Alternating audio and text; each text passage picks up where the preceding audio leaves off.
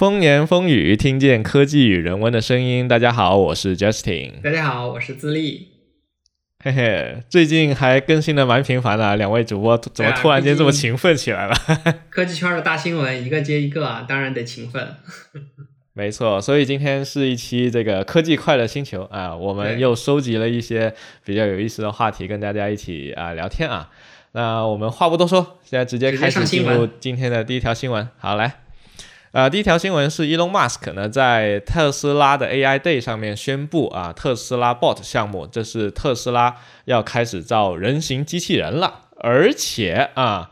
其实马斯克在这个发布会上面是指指明了啊，在明年的某一天，大家就可以看到这个人形机器人的原型了啊，这是要搞大事情是吧？我我这我就要吐槽了，我觉得应该是在明年的十二月份吧，肯定是这样的。嗯，之前告诉我说，呃，Model Y 发布是在第三季度啊，我就等啊等啊等，然后第三季度快完了还没发，所以我觉得应该是明年年底应该可以看到这么一个人形机器人。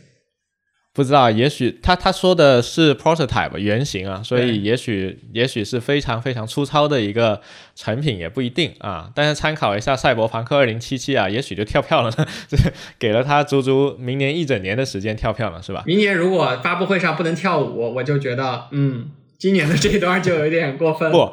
首先肯定不能跳舞啊！那这个跳舞的梗是这样子的，其实特斯拉举办这个特斯拉 AI 日，他们是呃在八月二十号举办的，然后大概总时长呢，就是真正有内容时长可能是一个半小时到两个小时之间，差不多是这样。如果你现在去 YouTube 上面去找他们的官方回放的话，啊，那个回放前面有很长的一段时间是特啊马斯克没有出现。就是把这个发布会推迟了，然后上来的第一句话就是啊，不好意思啊，我们推迟了这个发布会的时间啊，不好意思，然后就开始讲了。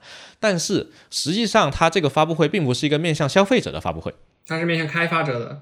对，面向开发者的，而且是纯开发者，它还不像那个苹果的 WDC 的第一天还会啊发些新品啊，有讲一些什么。微软的也是啊，那个那个谷歌的也是。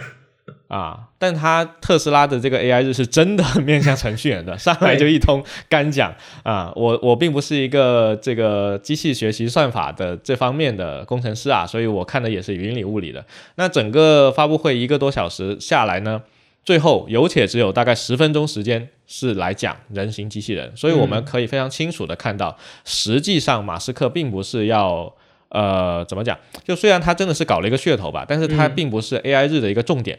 AI 日的重点都是前面他们发布的那些新的 AI 算法的那些东西，而且这个人形机器人它只是出了一张渲染图，对吧？就这是 PPT 造人，造 PPT 三四页，放到最后顶多上个 One More Thing。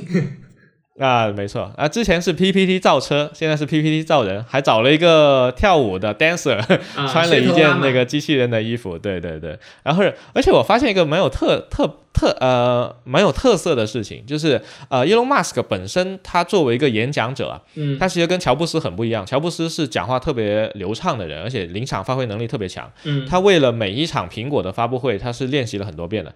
但是马斯克过往的发布会其实也是会有一些磕磕巴巴的。但我发现他这一次介绍这个人形机器人啊，磕巴的。特别厉害，几乎每一句话都要磕巴一下，每一页都是讲着讲着啊啊，不知道应该讲什么了，翻页吧，翻页吧，有点像我们自己去讲 Keynote 的时候的那个场景啊，是他自己做的 PPT 吗？哎。不晓得，反正感觉他挺虚的样子啊。但 anyways 啊，我们其实呃，就这个人形机器人这个 idea 还是很有意思的。对对对，这种像科幻作品里面才会出现的这种内容呢，啊，终于啊，在二零二一年啊，由马斯克给我们揭开了一个序幕，就是这种人形机器人很可能啊，在不久的未来就要进入我们的啊家里了啊。那其实我想，我先问一下，智利，你本身是支持未来我们会不会有这种家用的人形机器人的出现呢？我当然支持，太支持了。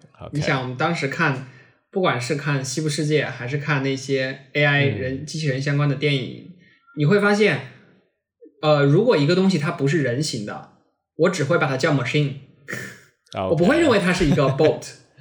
因为它不能随处，它不是一个 robot，就它不能下楼，就这么简单。它不能帮我扔垃圾，你总不能我造一个叫扔垃圾呃机器人呃机器，然后你会发现它一定得有腿，然后它就不是一个人。所以我一直很期待说，有一种可以量产到生活中里面能用的人形的东西。我我发现马斯克在这一点上做的很绝啊！隔壁小米啊，不叫隔壁小米，呃，小米最近不是发了一个机器狗嘛，对吧？他们还在造狗，那边已经直接开始直接一步一步到位，我觉得这个特别棒。你呢？你怎么觉得？而且我是这么想的，首先就是，呃，未来的话，如果有机器人可以帮我们去解决一些劳动力上的问题的话，那一定是受欢迎的。但是这里的问题在于，这个机器人它是不是一定要是人类的形状，对吧？关键是这个，就是他这次造的这个机器人，它是一个人形机器人。那嗯，马斯克他是个会讲话的人啊，他在他在发布会上面说，我们之前呃，我们特斯拉其实是一家全球最大机器人制造公司，就是我们的车其实都是一些一堆堆的 robot，他们只是刚好造成了四个轮子的样子。他们变形金刚之后就变成了 boat，变成人形。但实际上问题一就是。我们造这些取代人类，然后帮助我们解决你说倒垃圾这种问题的机器人，它一定要长得像人一样吗？我觉得它一定要有四肢，它有了四肢就基本上像人了。啊，不一定。Boston Dynamics 那个美国的那个机器人公司啊，它做了那种呃军事用的机器人，是像蜘蛛一样的。嗯，它是趴在地上四条腿走的，它能帮帮你倒垃圾吗？显然也是可以的。然后他们用在那个军事用途的那种蛇形机器人啊，就是长得像一条蛇，然后去做呃侦探用的那种，也能够在战场上很好的发挥它的作用。它长得像人吗？也一点都不像。Boston Dynamics 他们其实九九年开始就是一直在做机器人研究啊，他做了很多款不同的机器人，还包括会飞的，只有一款机器人长得像人，有一款叫呃 Atlas。然后那款机器人其实，在现在在短视频网站还蛮火的。之前不是有一个它会后空翻的那个机器人吗？哦哦，我看过那，就是你怎么打它都打不倒，然后拿棍子各种打它。对，它的中文名好像叫波士顿动力啊，好像是这么翻译的啊。然后那个机器人是会后空翻的。那其实支持的声音是这么说的，就是我们现代人类其实并不生存在大自然。其实像 Boston Dynamics 他们做军事用途的这些机器人，如果长得不像人，大家都是可以理解的，因为上战场战场嘛，对吧？你给我做一做一匹马，我都可以接受啊，是吧？我帮我拨一些武器上去。但如果是生活在一个城市里的，呃，陪伴我们的日常生活的家用机器人，如果它跟人类一样高，跟人类一样有四肢。然后是两足站立的，那么我们平时能够接触到的部位，然后高度，还有做做出的所有的动作，那么这个人形机器人是最最适合我们人类生存的这个环境的。对，这个是支持的声音啊，但反对的声音反而是，呃，人体这副身体它未必是我们这个生活环境的最优解，我们只是不得已，因为我们已经没有，我们没有办法改造我们的身体去变出一个另外的形状，所以。比如说啊，我们人类为了两脚站立啊，其实付出了很多代价，对不对？我们久坐了之后腰会痛，然后脖子会痛，会承受很大的压力。这些其实是没有必要非得用人体这个形状来实现的。嗯，那这个是反对的声音啊。我反对这个反对。OK，你说为什么呢？就是呃，的确，像我们人还需要穿鞋子，因为我们脚掌比较软。机器人它可能本来就不需要穿鞋子，它是钢筋的。但我们生活中各种。人体工学所做出来的产品，消费级的东西，它已经符合了我们这个人体身高也好，还有你说的那些特特征也好。那这个时候，你如果生产出来一个蜘蛛，你会发现你在各种地方你都很不畅，很有障碍。那你这个时候人形就是最佳解决方案了。呃，其实我我我反对你刚才说那个蜘蛛不畅，其实蜘蛛运行的挺流畅的，因为呃，蜘蛛它是相当于一个全地形的一个机器人，嗯，我们人类能通过的所有的地方，它肯定也能通过，但它不能帮我拧灯泡或者帮我取书啊。那这是它需要它的手臂嘛？那它的脚是不是可以换成蜘蛛的脚？太可怕了！我家里有一只巨大的巨大的机械蜘蛛。我没错，你现在这里就说到了可怕的问题了，就是当这个机器人要长得多像人的时候，它才不可怕。如果当这个机器人彻底不像人，那我们是不会怕它的，因为它不是个机器，它不像个人。对，但如果它遇到了中间我们说恐怖谷的那个那个原理的时候，比如说它像长得又像人，但又不是很像人，在家里养一个异形，它可能就变成了一个尸体或者是一个娃娃，那我们就会更害怕它。对，那这里你其实你想说的是。呃，因为像特斯拉，它那页 PPT 里面的那个人形，其实还是蛮可爱的，或者说是那个形象是蛮对蛮温和的。这就像我想让我想起游戏《底特律变人》啊，它其实这个游戏里面就是一个未来世界，所有的那些人形机器人长得跟我们人类是完全一样，没有任何区别。它只有穿的衣服，还有头顶，呃，它的脑袋这里面会有一个灯，让你认出啊，这个人他是个家用机器人，然后这个人就可以帮你做那个像。那个 Elon Musk 说的一样，啊，帮我去超市买点东西，然后他就突突就管点超市买东西去了。所以这个时候，你其实考虑的是，这个人形机器人当到了我家跟我一起生活之后，是不是还要照顾我们这种哺乳动物 会具有的这种同理心的这种心情？就是我应该喜欢一个呃跟我们更像的一个同类人，还是说我要去喜欢一个蜘蛛？我肯定更不喜欢一个蜘蛛，对吧？这其实是照顾到这个人类的这个情感体验的问题。其实，在那个心理学上，有人研究。说过，就是人天生会对像自己的这种生物会产生好感，呃，比如说从外貌，从那个轮廓上至少有四肢，嗯，然后特别是面部，面部就是必须两只眼一个嘴，如果你会有三只眼，怎么都不不是很喜欢它的，就是这个也是可能他为了让他以后在家用这方面能有更多亲和力来产生的一个决策吧，所以我觉得人形是必然的一个呃宿宿命吧，机器人的宿命就是要做成人形。我我倒并不觉得它必须要做成这个这个人形才能够解决你说的那些问题，但是它做成人形是有它优势的。我们刚才也说了啊，那比如说像一个工业机器人，呃，比如说 B M W 它去做它的引擎，它需要有很多用到工业机械臂，那个机械臂的那个制作是极其精细的，而且它的操作会非常快。那你刚才说。要一个机器人帮我拧瓶盖，对吧？如果用 B M W 制作引擎的那个机械，必须帮你拧瓶盖，那可能快多了，是吧？它一一一分钟可以拧一百个瓶盖，是吧？我刚刚不是表达过了吗？那些我都会认为它是冷冰冰的机器嘛，对吧？我不认为它是人，它不配用这个人这样的一个词。OK，所以其实真的要放一个机器人在我们家里的话，还是要考虑到这个东这个东西它到底是一个冷冰冰的机器，还是一个比较有亲和力的一个东西，对吧？对。那这个时候，我们的科幻电影啊、小说里面就经常会讨论到下一个问题了，就是那这些机器人它要不要具有像人类一样的意识，要不要能够跟你说话？对，要不要有情感？那当这些机器人它能跟你讲话，有了意识、有了情感之后，你会不会把这些机器人视为一个跟你一样的？物种，或者说你会不会对它产生感情？你会不会喜欢上这个机器人？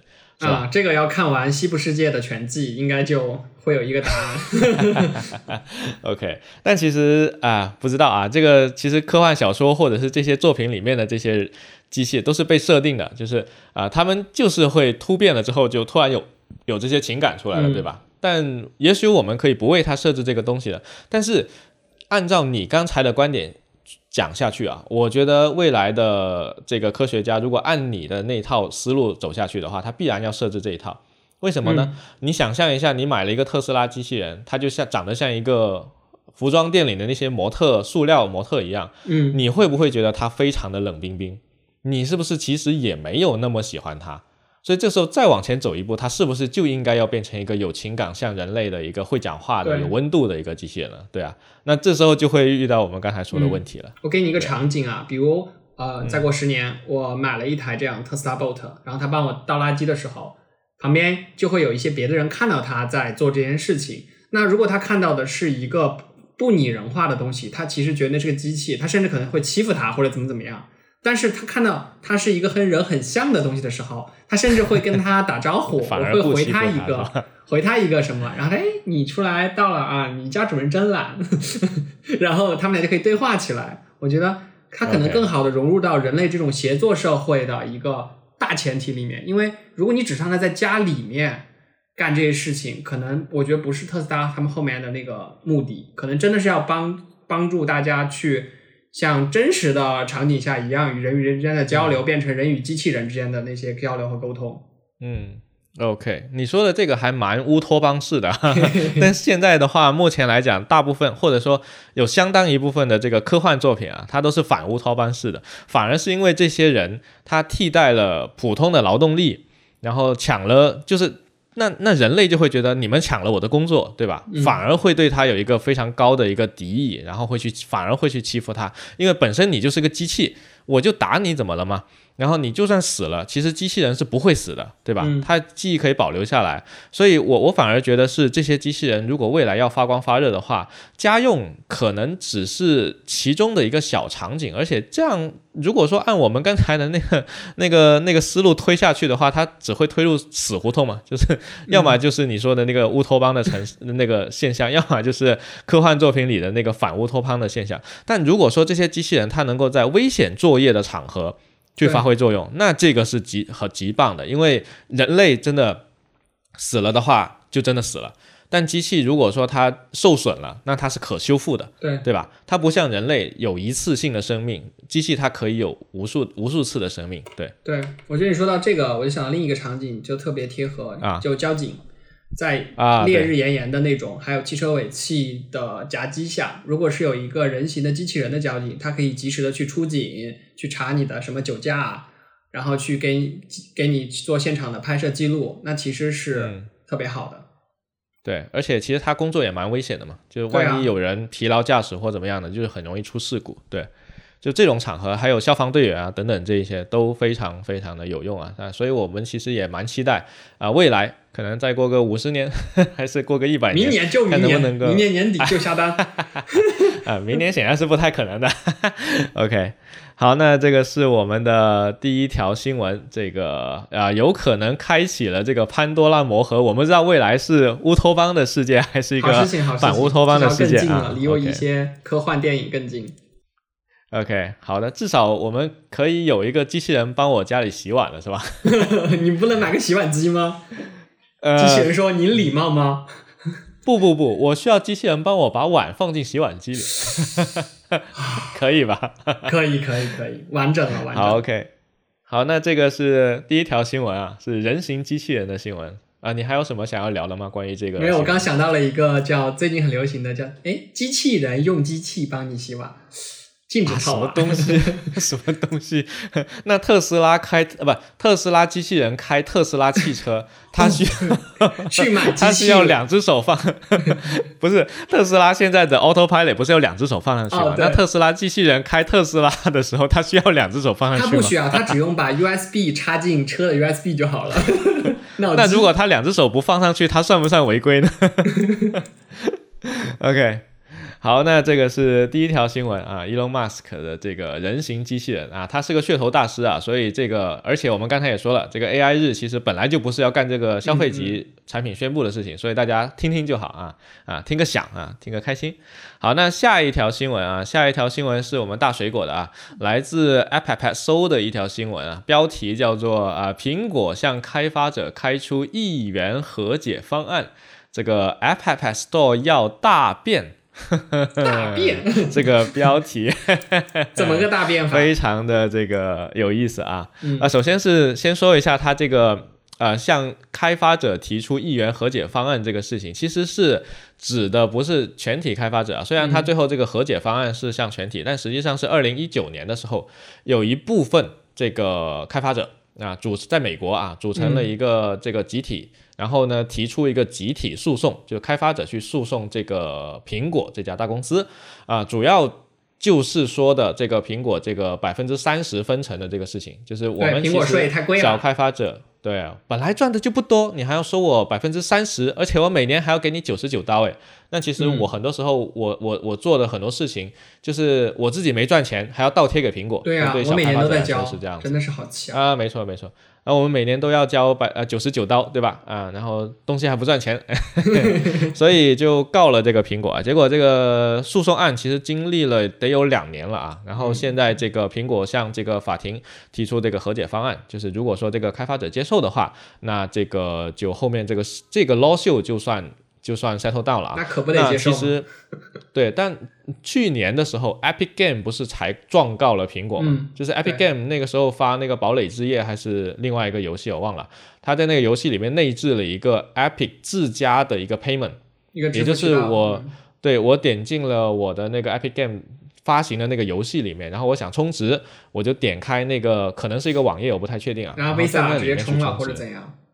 对，然后苹果是禁止了，直接把它给下架了。下架了。哎，那 Epic Epic Game 就很不爽了，然后就状告这个苹果。然后这个也是非常有名的一个案子啊，现在还没有 settle down。那不知道 苹果现在是对于这一小撮开发者已经算是回应了一些修改，然后算是做出了一个退步啊。那我们不知道 Epic Game 接下来的那个进展会怎样。那我们先看一下它这个所谓的退步啊，这 App Store 要大变，哎，这个大变是怎么大法，好不好？嗯，呃，首先。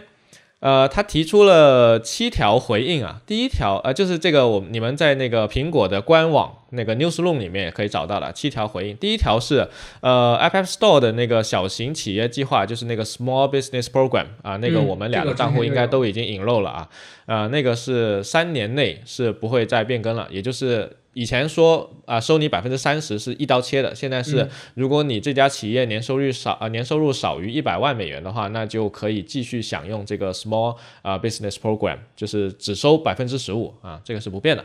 那第二条是呃，应该我猜应该是这个开发者也去指出这个 App Store 的那个搜索结果排序是有问题的，是有干预的，最后。啊，而且还有广告呢，他那个广告特别恶心，就是我搜一个呃 A 的 App 的关键词，结果他 B 的 App 买了这个关键词，就直接，他往往是 B 就直接占了广告位了，就第一条。啊，非常非常的恶心啊！啊，简直比某搜索引擎还要恶心啊！某搜索引擎就有点像吐槽吗？那它第二条呢？回应是苹果说，App Store 的这个搜索结果和逻辑是不会变更的。就是他说，呃，我们会继续使用下载量啊，然后 Star Rating 啊，然后还有你搜索的关键词的相关性啊，还有用户就评分啊等等这些客观的特征为基础来给这些啊搜索结果排序，并且会三年内保持现状啊。那这句话说的等于。没说啊，这样这些客观的特征，ASO 做 ASO 的那些人啊，又可以发挥了。对啊，当然，其实苹果本身这个搜索的逻辑经常会变更，它它是对我们来说是个黑盒啊，所以那些做刷榜的那些人也经常要跟着变更的。就今年可能刷的有用，明年刷了又没用了，他们经常会这样啊。那这个不管，他这个改了等于没改。那第三一点啊，第三一点这个比较厉害了，这个开发者可以使用第三方支付渠道。那 Epic Game 之前告苹果的时候，不是苹果把它下架了吗？嗯，那这个你看一下它这个具体苹果官网是怎么说的啊？就是如果啊，Apple is also clarifying that developers can use communication such as email。所以也就是说。如果你可以，呃，就是你允许在 iOS App 里面使用，比如像 email 之类的，在 iOS App 以外的支付渠道去进行支付。嗯，他这个说的还是蛮明确的。所以像 Epic Game 一样，如果我是直接在游戏里面，在游戏里的页面去做支付，啊，不行，那样还是不行的。你可以发一封邮件告诉你的玩家们说，你可以去我的官网买这个什么会员啊，或者什么包。我当时看到这个，我想到的是，比如 Q 音乐的会员，之前你如果在 iOS 里面去支付的话，肯定是用苹果那一套走的。你现在可以给用户发邮发邮件了，然后说去官网买 Q 音乐会员吧，给个八折或者怎么样，都是猜的。对，但其实这里面说的是 search as email，但它没有说限定只用 email，所以没有限定，它只是说用这种沟通方式嘛。对，呃，我我我想说的是，比如说你刚才说 QQ 音乐的会员，对吧？那还有像 B 站的那个充那个 BB，如果你是在 iOS 渠道充的，你就可以在 iOS 用；如果你是在呃网页上充的，你可以在安卓上用，但你不可以在 iOS 用。这个其实已经约等于是一个业界的通用的一个，其实就是苹果自家制定的，就是他们。Developer 去状告苹果的时候，提的就是苹果的垄断市场地位，制造了这一些规则，然后导致这些人活不下去。就是啊，其实也算是一个生态的一个变更。但我自己个人蛮期待的一点是，呃，苹果实现了这个诺言了之后啊，Kindle 是不是就可以直接在这个 Kindle 里面啊点一下跳转到 Safari，然后使用 Safari 直接来支付了呢？嗯，我觉得这样搞还是不让你过审的。你可以。在外面，比如说你在公众号里面宣传，你在 Facebook 上宣传都可以，都有充值渠道。但你不可以在我 App 里面直接放第三方，因为他没有讲到这一点。我我可以不在我的 App 里面放，我直接点了个链接，直接跳进 Safari，然后 Safari 再登录一遍，我用 Safari 再去下载呢，是不是？现在 Kindle 是可以在 Kindle 是可以搜索、可以下载免费的样章，因为它是不需要支付的。但是 Kindle 现在不能做的一件事情是直接跳出去 Safari，所以我每次都是看到一本书，我想买，然后我就得自己手动打开 Safari，哎，买完了这边再再去下载。那 Kindle 还算好的了，它还算是可以直接这么干。那 B 站。我如果不用 iOS 充值，我就不用想在 iOS 上面去使用这个东西了。我在 Web 上充值的东西，iOS 是没法用的，对吧？那我们有有，我们可以期待一下，看后面是不是？我觉得这个 对用户也很有好处，因为一直以来 iOS 上的东西卖的都贵一些。开发者其实把那个苹果税转嫁到了用户头上，特别是直播行业啊，充你充的那个豆在安卓上就是跟比 iOS 上多一坨。那现在如果我在网页上去充的话，那就持平了，挺好事儿。嗯。呃，我不知道对苹果算不算是一个好事啊？这个倒是可以，生态肯定是会受受到影响。用户是好事，我刚刚的意思，对苹果不是什么好事。用户肯定是 对，但是如果说用户更愿意去，哦，好像也没有税了呀，因为苹果收不到那百分之三十了啊，没有错，没有错。好的啊，反正 anyways 生态肯定会变更的，我们期期待一下接下来是不是买东西更方便了，可以啊。然后第四一条是这个 iPad 的这个价格点数量会大幅增加，也就是之前那个什么一刀零点九九刀，二点九九刀，对对。他说增加后面会变成对，之前是一百个，他现在扩张到了五百个，那会出什么价格呢？最便宜会不会有什么零点四九元，或者不确定啊，一块钱？但说到价格这个东西啊，其实苹果在做 iPhone 的时候，是苹果自行把这个软件价格降得特别低的。因为你知道，我们以前 Mac 上的那些软件，其实本身都卖的还算，就如果跟 iPhone 比的话是很贵的。那是因为苹果刚上 App Store 的时候，就直接把 iPhone 的这个 App Store 的价格都定的相对比较低。它引领了一个潮流，使得大家都觉得，哎，我可能花个几块钱就可以买到一个优质的 app，然后以后大家就认为这个 app 就这么这么便宜了。对，啊，这个是价格的事情。好，这个也问题不大，没什么大的影响啊。第五条是，这个 app 在审核的时候可以增加复议，就是如果你被拒了啊，你可以选择复议，然后啊申请。然后另外是这个呃，我们现在提交一个 iOS app 或者是一个 Mac app 啊，它只会提示 in review。或者是 waiting for review，然后你就直接被 reject 了，然后再 attach 一个东西告诉你你为什么被 reject 啊，但是他啊同意未来这个 app review 的这个详细信息，他会呃更多的列出来啊，可能我不知道会有什么新的阶段，然后以及告诉你为什么你会被 reject 吧。对，这个我就太想发表点什么了。最近我不是在提交一款 app 吗？已经被 in review 的状态三周半了，差不多。啊，一个月，反正一个一个月是整整一个月了，然后呢，也不告诉你任何这个的状态，于是我就去写了邮件给苹果，写了三封，三次，然后每一次他都告诉我说，你的真的还在 in review，我们还要需要一段时间去怎么怎么样，然后你可以看得出来不是机器回复的，是那种真人回的，每一次都不一样，然后回了我三次，然后前天晚上的时候过了，终于过了。太难了。其实像 App 的这个这个苹果的这个 Review 团队一直都是一个谜啊，就对开发者来说是非常痛苦的一件事情。就是如果你一切顺利就还好，就像你一样卡了一个月，然后不知道为什么，那就是干着急啊！你想干啥都干不了，对啊，或者是动不动就把你打回来，然后呃 告诉你你这里出了个问题，然后但是又又不 attach 一些详细的信息，你根本不知道 what 啊这差发生了什么事情，我也不知道呀。然后一次只告诉你一件事情，对吧？然后下次重打。呃，然后像比如我之前做那个 Just Focus，我我提交了一个二点零的新版本上去，没有任何问题。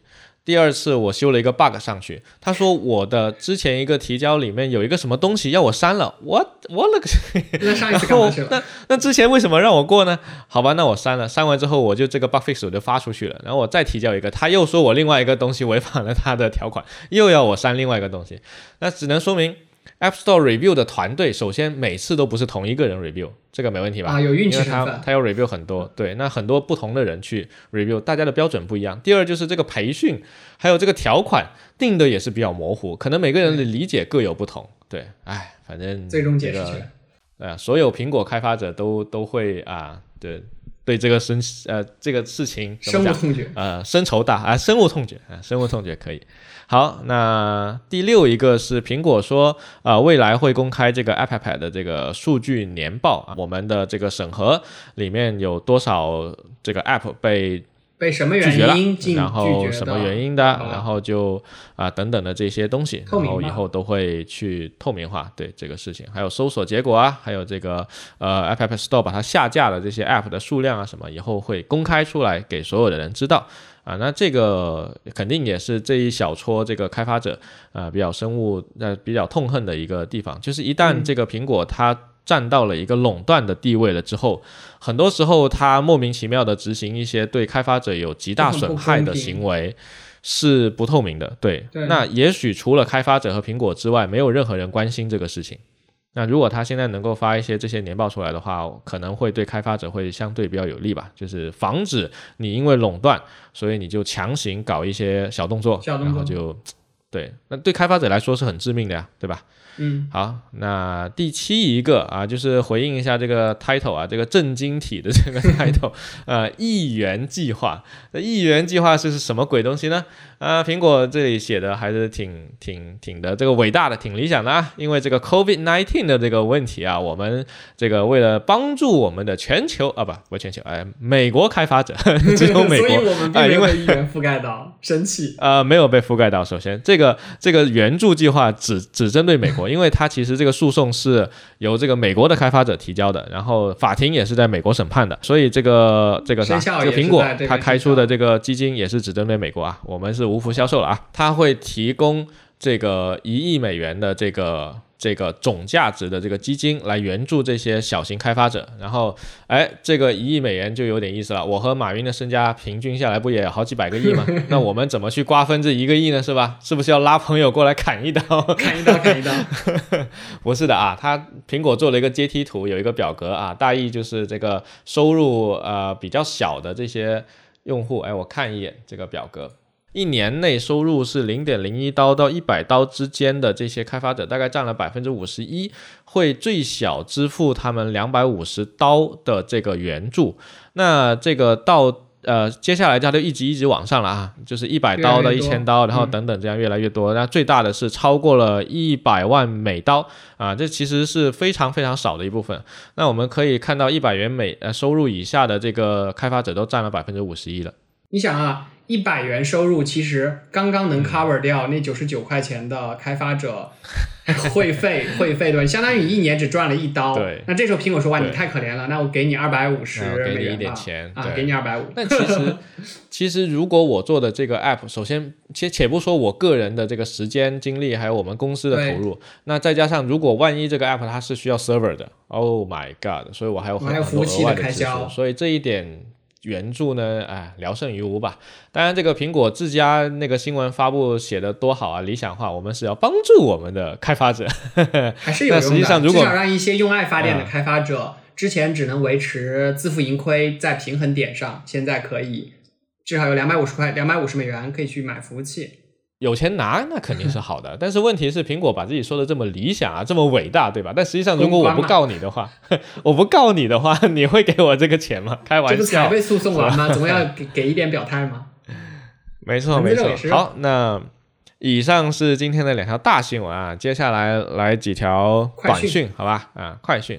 首先一个是这个英特尔正式推出面向消费端的高性能显卡产品品牌，叫英特尔 Arc，然后预计二零二二年年初的时候就会发布这个高端显卡了。我们知道这个英特尔啊，它在去年发布了这个叉一显卡，独显。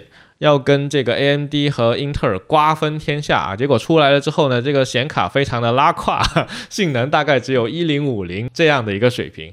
然后他今年宣布这个 Arc 架构，不知道明年会不会能够做出一个勉强能一战的一个水平啊？那这个我们拭目以待。希望未来这个英特尔、AMD 和 NVIDIA 三家能够怎么讲？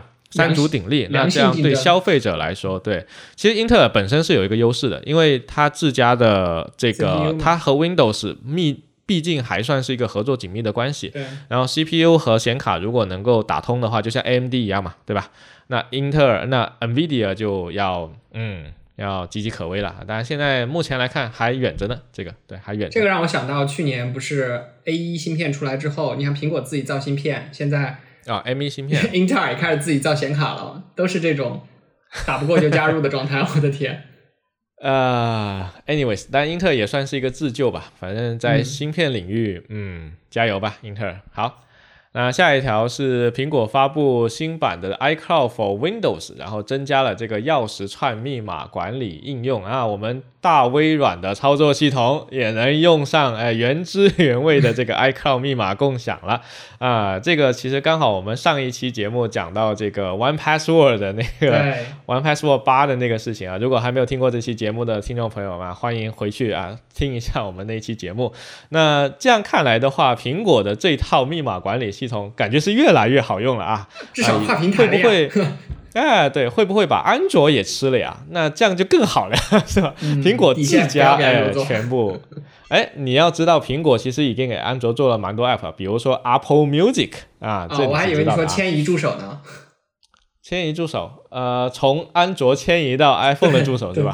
不是那个，所以我觉得也有可能啊，万一哪天 iCloud for 安卓哎就出事了，那这样的话，我们这个 One Password 是真的没有必要用了，直接用 iCloud 解决。那你说这个 iCloud 要付费吗？你看你没有苹果设备，然后你用用 iCloud 服务，用了云上贵州啊，你要说的很有道理啊。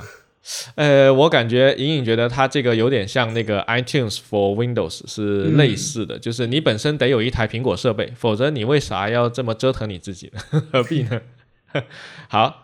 OK，这是一条苹果的新闻啊啊！最后一条新闻，这个 GitHub 的 OpenAI 发布 Codex 自动编程，支持文字和语音输入，哼，这个厉害了。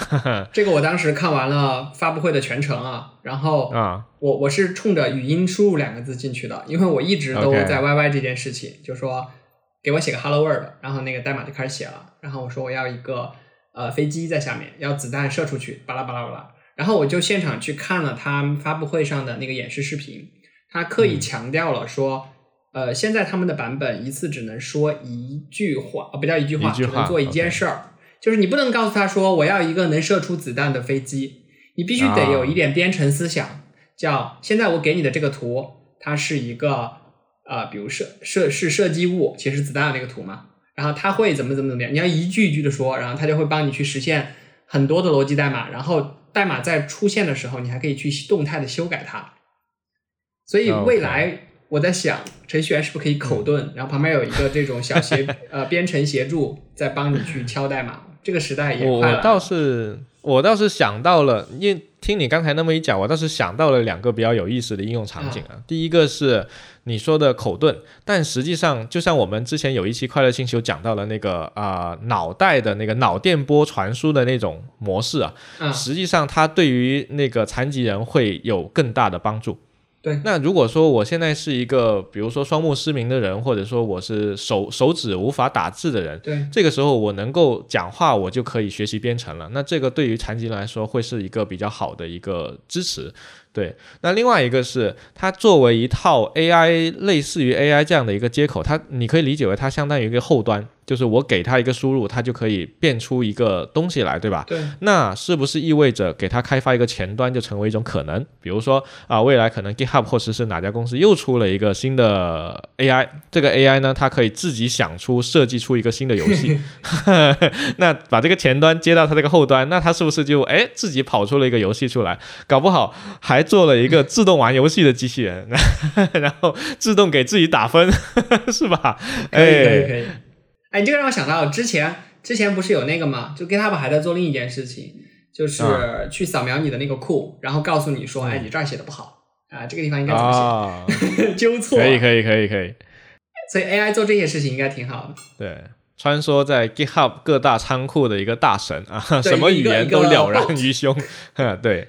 呃，我简单看了一下他那个 OpenAI 的那个官网介绍啊，说这个家伙他目前比较厉害的语言还是 Python 啊，但是我们拭目以待，看他未来能够掌握多少种呃语言。当然，像 JavaScript 这种全世界的人都用的，还有这个世界上最好的语言 PHP，他应该也是都支持的啊。就看拭目以待，看这个东西未来能够在我们各种就是想象力丰富的大神手里变成一个什么样的东西来啊。啊，我觉得这一期真的是跟未来特别的贴切啊！让我我我把它们串一下。我觉得未来我要买一台人形机器人，然后回来让机器人操控 AI 去编程，然后我就什么都不用干了。就我家需要一个什么东西，我就让他帮我写一个就好。对我我 我我都不自己去写，我会直接告诉那个呃 Tesla Bot，我说 OK，你去写个啥吧，然后他就去写了个啥。啊，那他是不是应该在脑袋后面接根管，然后直接就直接就完成了？都他都不需要键盘鼠标嘛，是吧？你说他的算力够了之后，他瞬间就写好啊，写好了。我说发布吧，发布的 App Store 那个卖卖多少钱？OK OK，很好很好。那反正不管怎样，在一个乐观的未来的话，机器人应该是可以取代人类做一些，就是我们不再需要去做重复性的一些工作了。那未来希望人类可以成为一个，就是专注在创造力或者一些更有价值的事情上面去。那这个是一个乐观的世界啊。好的，那今天的快乐新闻啊，快乐星球就差不多到这里了。那是不是来一个传统异能啊？啊，这个传统异能，我们来选一个什么样的？呃，主题曲呢？好的，那以上就是我们今天的这个快乐星球的新闻了啊。然后最后我们刚才讨两个人讨论了半天，哎，其实我们俩对这个未来世界还算是一个持乐观积极的态度，对吧？所以我们想今天的传统艺能这个片尾曲应该要来一首相对乐观的歌啊。想了半天，好像大部分都是一些比较消极的作品，都是机器杀了人，并不好。最后给我们想到一个啊，War E 啊，机器人总动员。应该还算是一个比较不错的一个相，虽然它开头没那么乐观，但后后后期好歹还是乐观的，对吧？啊，那就带来一首。这个《机器人总动员》的主题曲啊，跟大家回忆一下这一部电影，好不好？如果你喜欢我们这期节目的话呢，请不要忘了点赞、转发、收藏，也可以在我们的评论区扣个一，好吧？扣个一啊！你们的关注就是我们更新的动力。好，那最后进一首《机器人总动员》的主题曲，结束我们今天的科技快乐星球。我们下一期节目再见，拜拜，拜拜。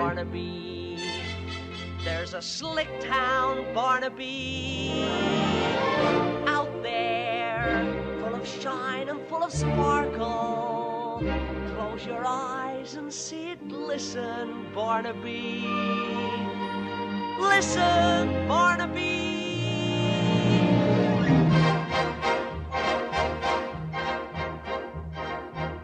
Put on your Sunday clothes, there's lots of world out there. Get out the brilliantine and dime cigars. We're gonna find adventure in air. Girls in white in a perfume night with the lights are bright as the stars. Put on your Sunday clothes, we're gonna ride through town in one of those new horse-drawn open cars. We'll see the shows at Delmonico's and we'll close the town in a whirl, and we won't come home.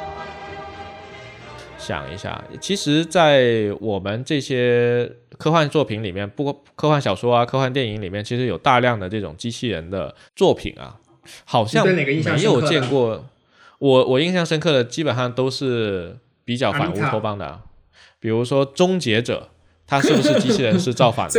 要杀消灭中国。对，然后像《二零一一太空漫游》。它那个也不是个人形机器人，但是那个人是被这个机器人干翻了的。二零一零威震太阳神也是，还有一个叫呃呃银河系搭便车指南，你知道吗？它有一个机器人叫忧郁的马文，那个那个机器人它长得也不是特别像人，它长得更像那个呃原力觉醒那个电影叫什么？星球大战里面那个 BB-8。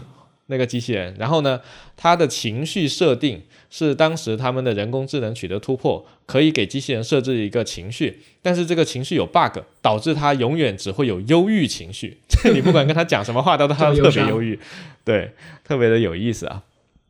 但好像没有什么特别乐观的。有一个在那个什么别墅里面，然后有一个机器人啊，是别墅里机器人什么？对，一个一个一个女性机器人，然后后来好好像觉醒了，机械姬。